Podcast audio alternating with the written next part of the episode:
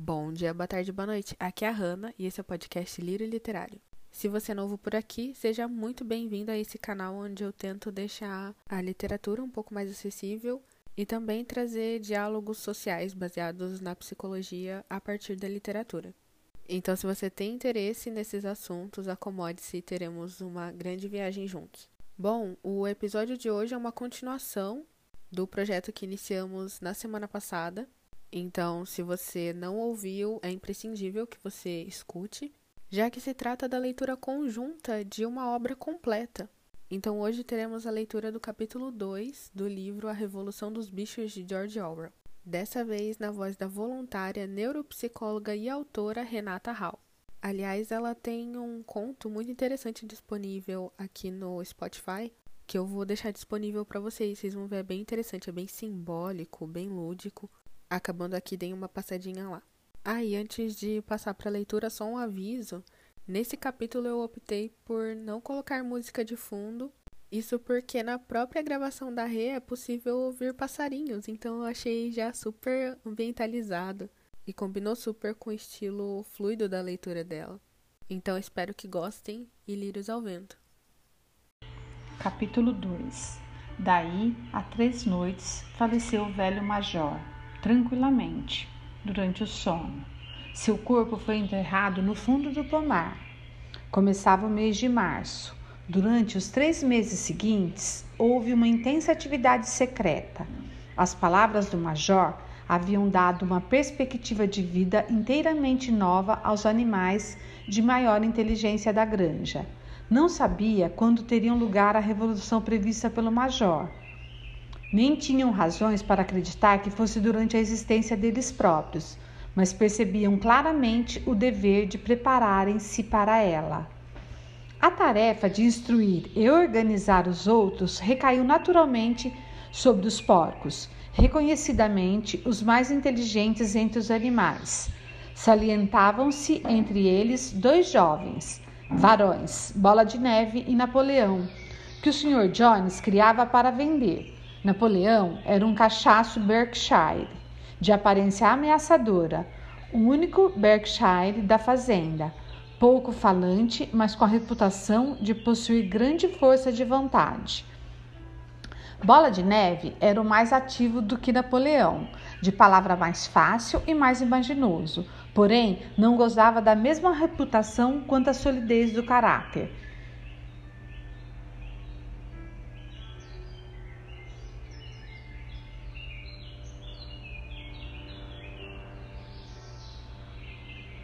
Todos os demais porcos da fazenda eram castrados. Dentre estes, o mais conhecido era o porquinho gordo chamado Garganta, de bochechas redondos, olhos sempre piscando, movimentos lépidos e de voz aguda.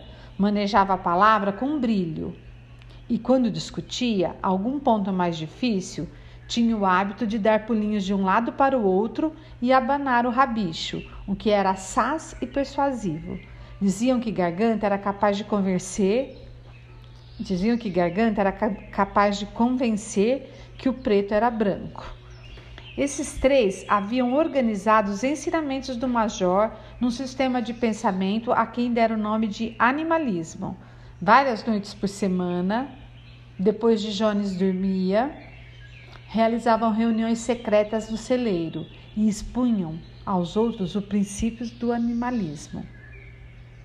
De início, encontraram certa apatia e muita estupidez. Alguns animais mencionavam o dever de lealdade para com Jones, a quem se referiam como dono, ou faziam comentários elementares do tipo: se o Jones nos alimenta, se ele fosse embora, nós morreríamos de fome. Outros faziam pergunta como: que nos importa o que acontecerá depois da morte? Ou se essa revolução vai correr de qualquer maneira, que diferença faz trabalharmos para ela ou não? E os porcos enfrentavam grandes dificuldades para fazê-los ver que isso era contrário ao espírito de animalismo. As perguntas mais estúpidas eram sempre as da mimosa, a égua branca. A primeira pergunta que fez a bola de neve foi: Continuará havendo açúcar depois da Revolução? Não, respondeu Bola de Neve firmemente. Não dispomos de meios para obter açúcar nessa fazenda. Além disso, você não necessita de açúcar, mas terá a aveia e o feno que quiser. E eu ainda poderei usar laços de fitas na crina? perguntou Mimosa novamente. Camarada, explicou Bola de Neve, essas fitas que você tanto estima são os distintivos da escravidão. Será que você não compreende que a liberdade vale mais do que os laços de fita? Mimosa, Mimosa sempre concordava, mas não dava a impressão de estar muito convencida.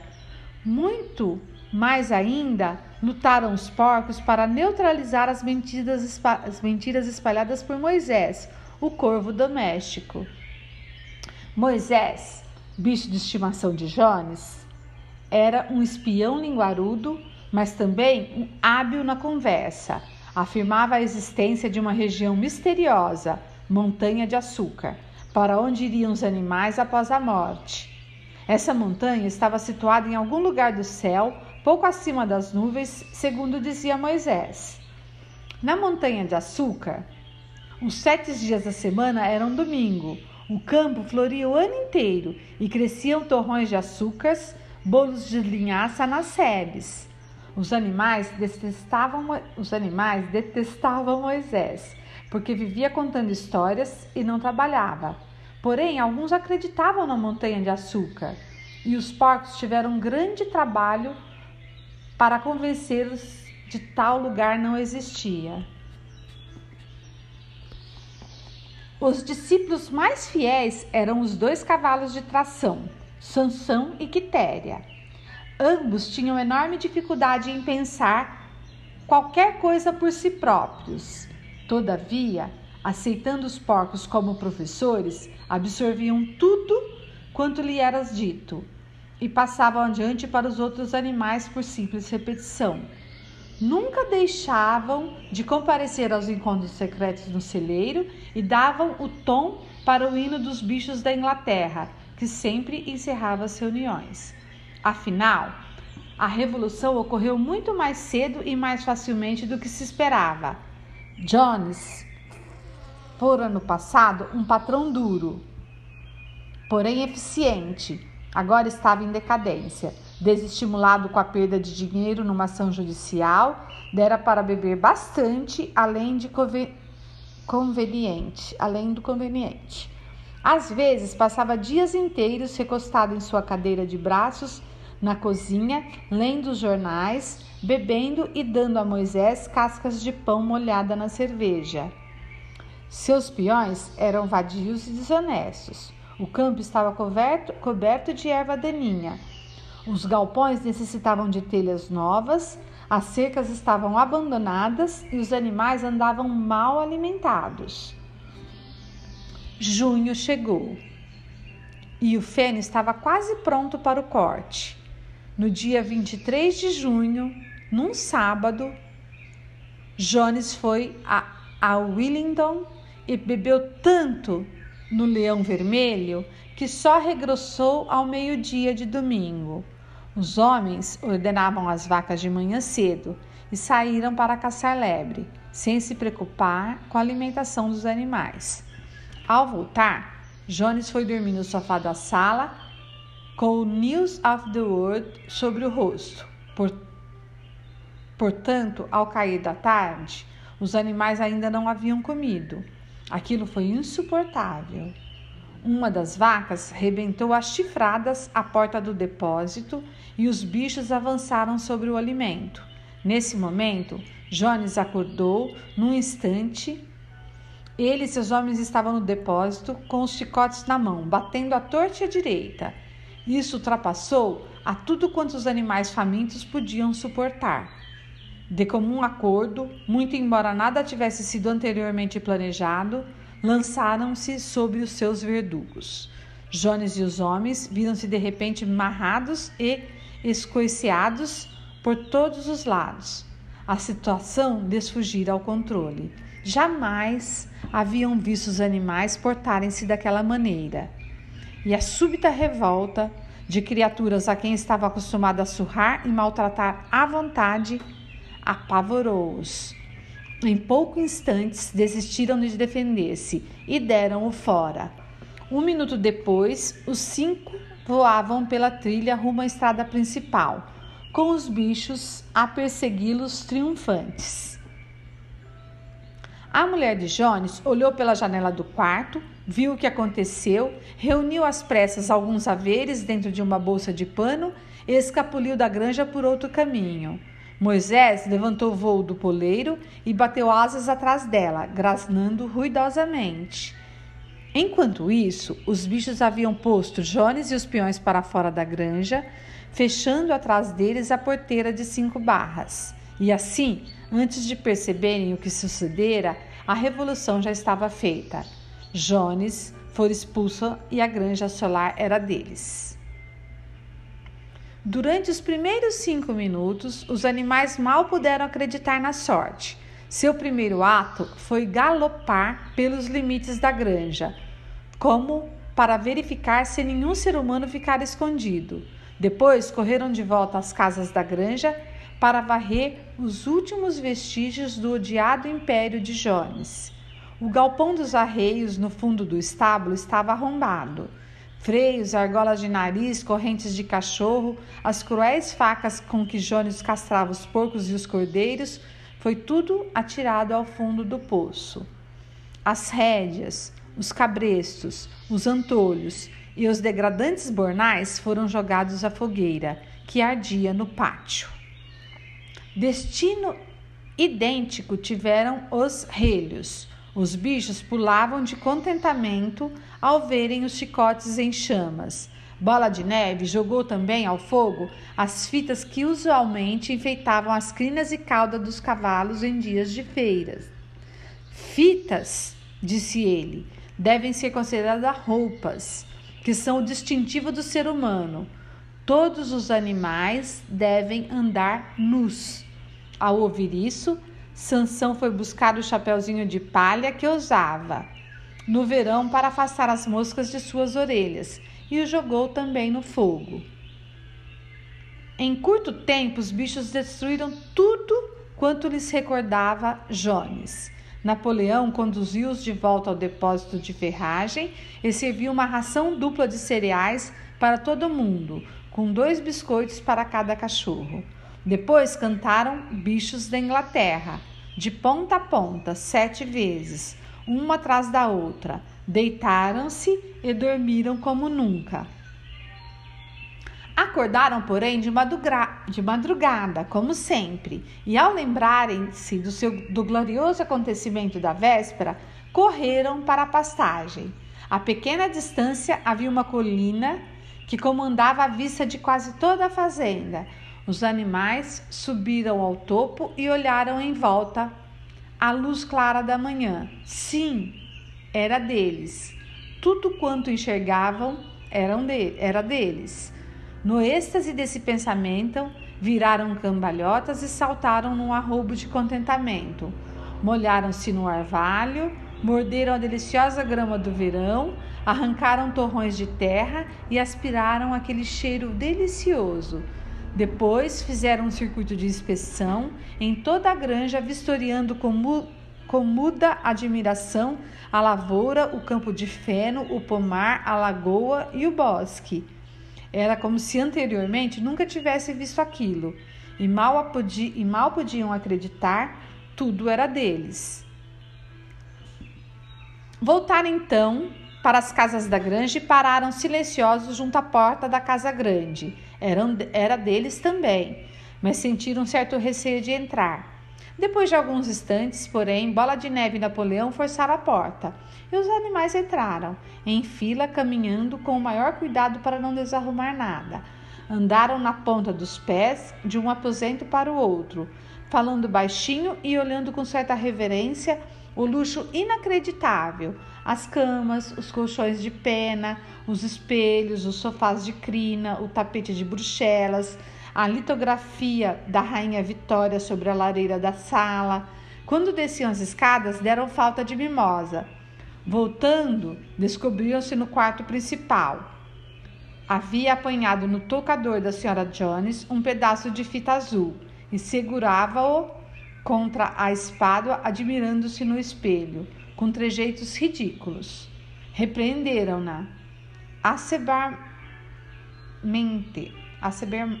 acerbamente, e saíram todos.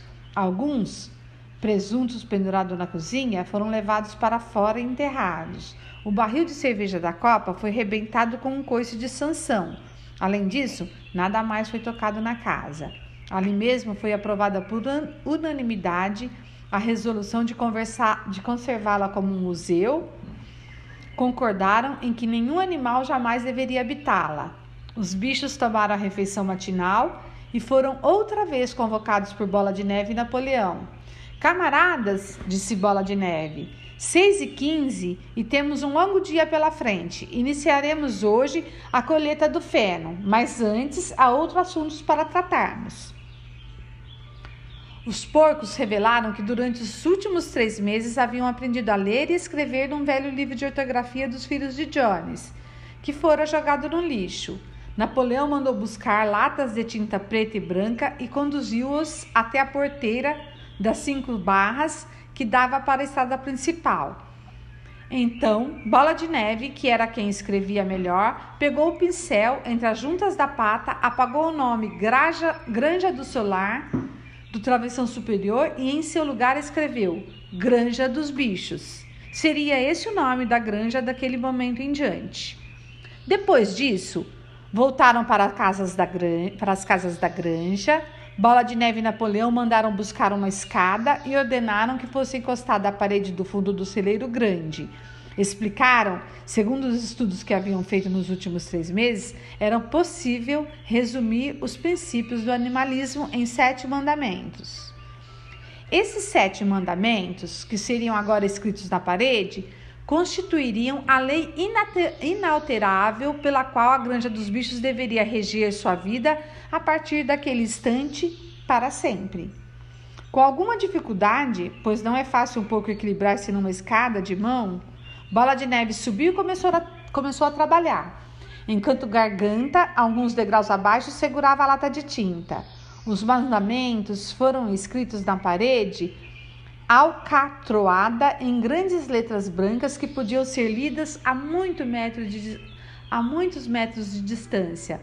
Eis o que dizia o letreiro: Os Sete Mandamentos. 1. Um, qualquer coisa que ande sobre duas pernas é inimigo. 2. Qualquer coisa que ande sobre quatro pernas ou tenha asas é amigo. 3. Nenhum animal usará roupas. 4. Nenhum animal dormirá em cama. 5. Nenhum animal beberá álcool. 6. Nenhum animal matará o outro animal. 7. Todos os animais são iguais. Estava tudo muito bem escrito, com exceção da palavra álcool, que foi escrita álcool, com um O só, e de, e de um dos S's, que foi desenhado ao contrário. O conjunto ficou bastante bom e Bola de Neve leu-o em voz alta para os demais. Todos os animais balançaram a cabeça de pleno acordo, e os mais vivos começaram imediatamente a decorar os mandamentos. E agora, camaradas? disse Bola de Neve, deixando cair o pincel ao campo de feno. É uma questão de honra realizar a colheita em menos tempo que Jones e seus homens. Nesse momento, porém, as vacas que haviam dado sinais de inquietação começaram a mugir. Havia 24 horas que não eram ordenhadas e estavam com os úberes quase estourando. Depois de alguma reflexão, os porcos pediram baldes e ordenaram as vacas com relativo êxito, pois seus cascos adaptavam-se bem às tarefas. Em breve, obtinham cinco baldes de leite espumante e cremoso que muitos bichos olharam com considerável interesse. Que vamos fazer com esse leite? perguntou alguém. Jones às vezes misturava um pouco no farelo, disse uma galinha. Não se preocupe com o leite, camaradas, gritou Napoleão, postando-se à frente dos baldes. Nós trataremos desse assunto. A colheita é mais importante. O camarada Bola de Neve os conduzirá e eu seguirei dentro de alguns minutos. E eu seguirei dentro de alguns minutos. Avante, camaradas! O feno está à espera. Os animais marcharam rumo ao campo de feno para o início da colheita. E Quando voltaram à tardinha, notaram que o leite havia desaparecido.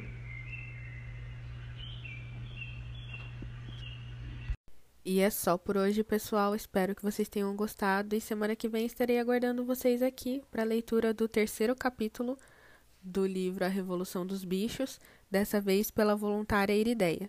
Então, um beijo, meus lírios, e tchau, tchau.